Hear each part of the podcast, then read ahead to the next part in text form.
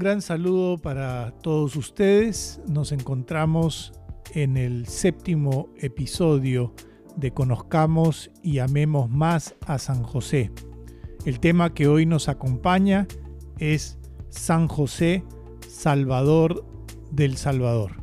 Y estamos una vez más con ustedes, Ronnie Macías y José Alfredo Cabrera. Un gran saludo para todos nuestros hermanos que nos acompañan en este ya séptimo episodio de nuestro querido podcast de Conozcamos y Amemos más a San José. Quisiéramos partir para desarrollar este tema con una frase del beato Guillermo José Chaminat, donde él se hace este cuestionamiento. Dice lo siguiente, dar vida es el mayor de los regalos y el que le sigue a ello es salvarla.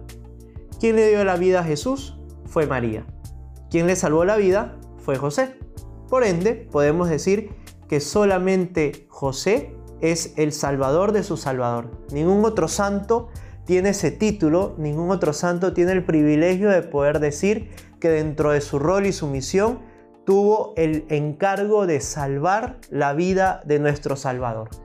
Y en ese sentido, Ronnie, creo que eh, bajo ese horizonte de que José es el Salvador del Salvador, creo que eso hace de que nuestra confianza en San José se incremente infinitamente. Es decir, encomendarle a Él la protección de mi vida, de mi persona, eh, me debe dar la plena confianza, pues Él salvó la vida del Salvador. Es parte de su vocación entregarse a custodiar, proteger y salvar al mismo Salvador de la humanidad. Un poco para situarnos en contexto, si, por, si acaso a alguien se le escapa de dónde sacamos esto de que salvó la vida de Jesús, lo mencionamos en, en lo que ocurre, que nos narra el Evangelio de San Lucas, cuando José es advertido en sueños de que Herodes quiere matar a Jesús y él se lo lleva a Egipto, en este pasaje que se conoce como el sacrificio de los santos inocentes. Entonces, este responder al llamado de Dios de poder eh, huir con Santa María y con Jesús a Egipto, es el hito, es el acontecimiento desde el cual nos basamos para poder hablar de este regalo en la misión de San José de Salvador del Salvador. Y siguiendo con eso, citando un poco a Pablo que escribe en su carta a los romanos que en la vida eterna Jesucristo dará a cada cual según sus obras, podríamos preguntarnos entonces qué privilegios tendrá San José en el cielo, puesto que en vida una de las cosas que él hizo fue salvar la vida de Jesús. Y en ese sentido creo que también es un llamado a nosotros a acrecentar nuestra confianza en San José para pedir su patrocinio, para pedir su intercesión, puesto que Jesús seguramente en el cielo lo escucha con gran cercanía y con gran cariño.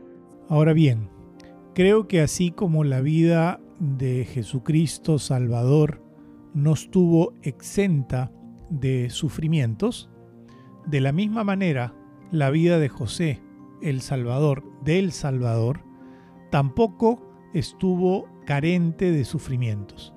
San José, como varón, como hombre, supo enfrentar, darle cara a distintos sufrimientos en su vida.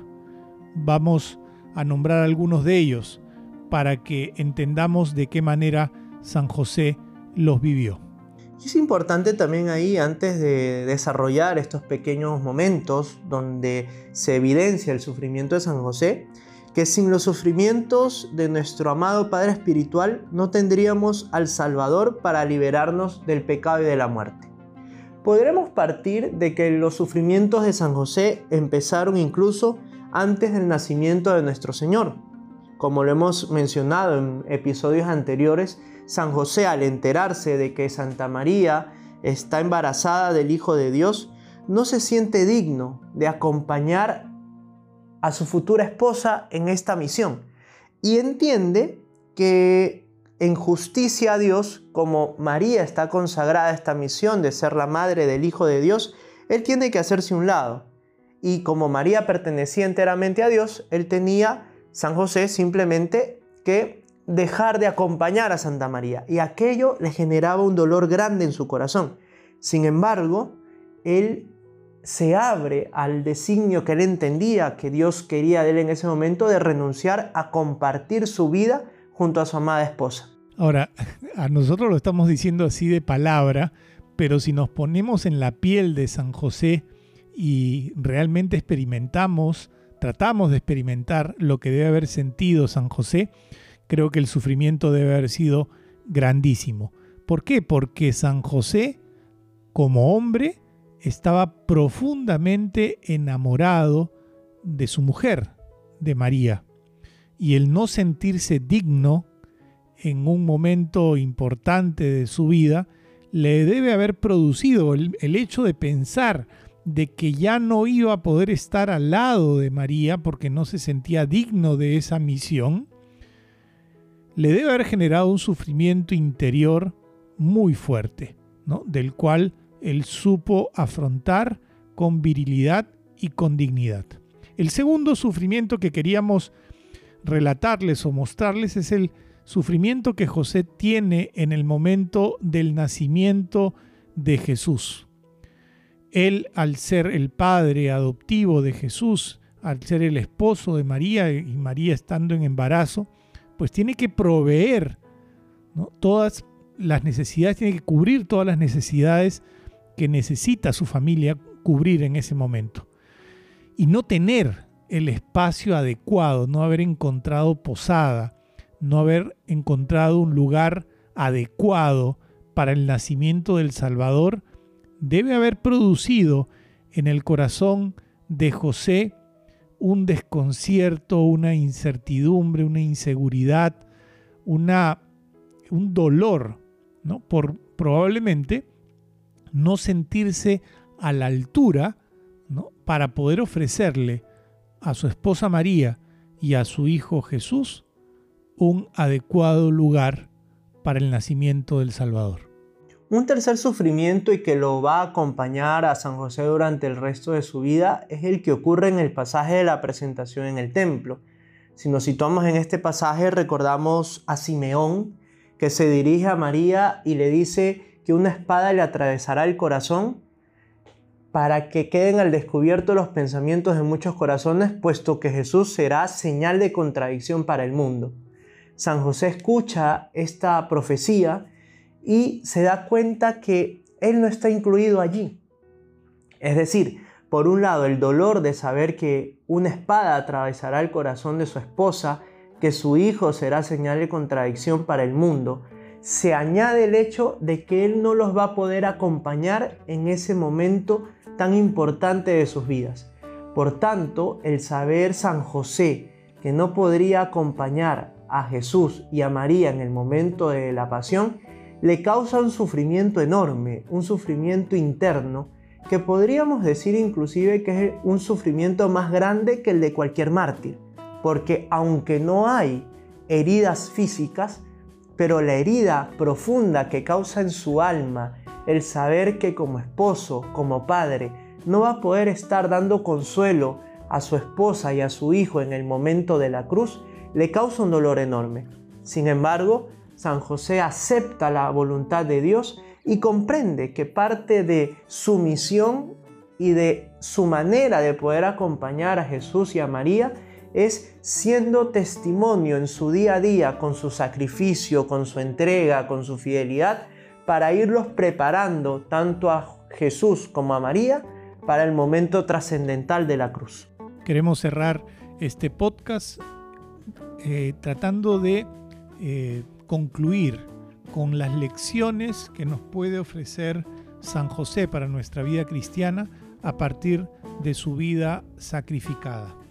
Creo que en primer lugar tenemos que decir que Él va a cuidar, siendo el Salvador del Salvador y siendo el protector de todos aquellos que nos acogemos a su protección, Él va a cuidar a los que nos hemos encomendado a su vida, a su intercesión, sin importar el costo.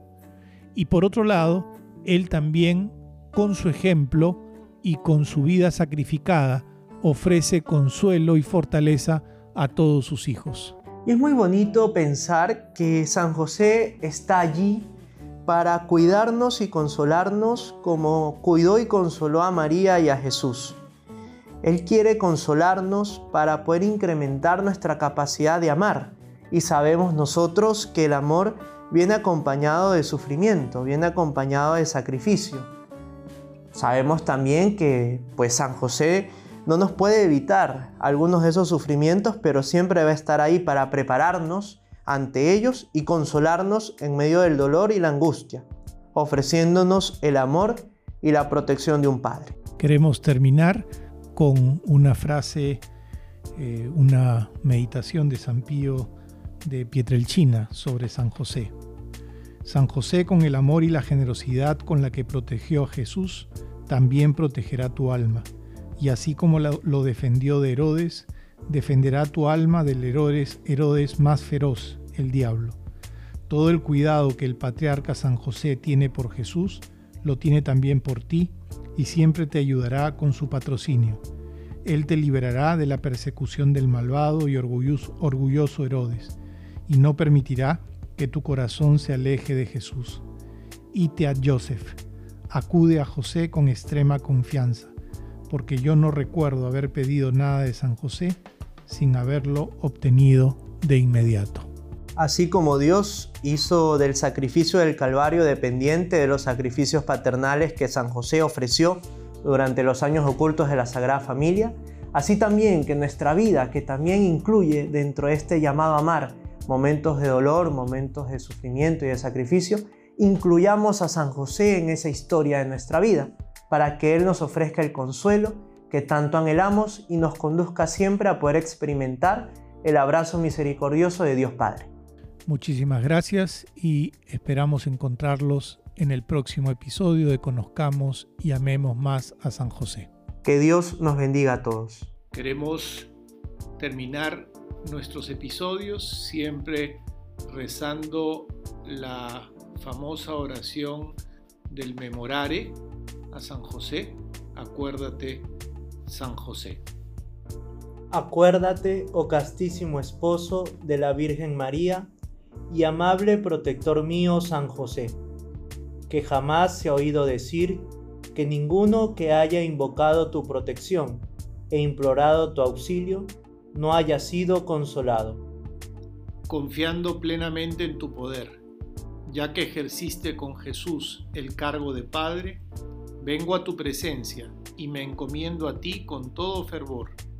No deseches mis súplicas, antes bien acógelas propicio y dígnate acceder a ellas piadosamente. Amén. Gloria al Padre, y al Hijo, y al Espíritu Santo como era en el principio, ahora y siempre, por los siglos de los siglos. Amén.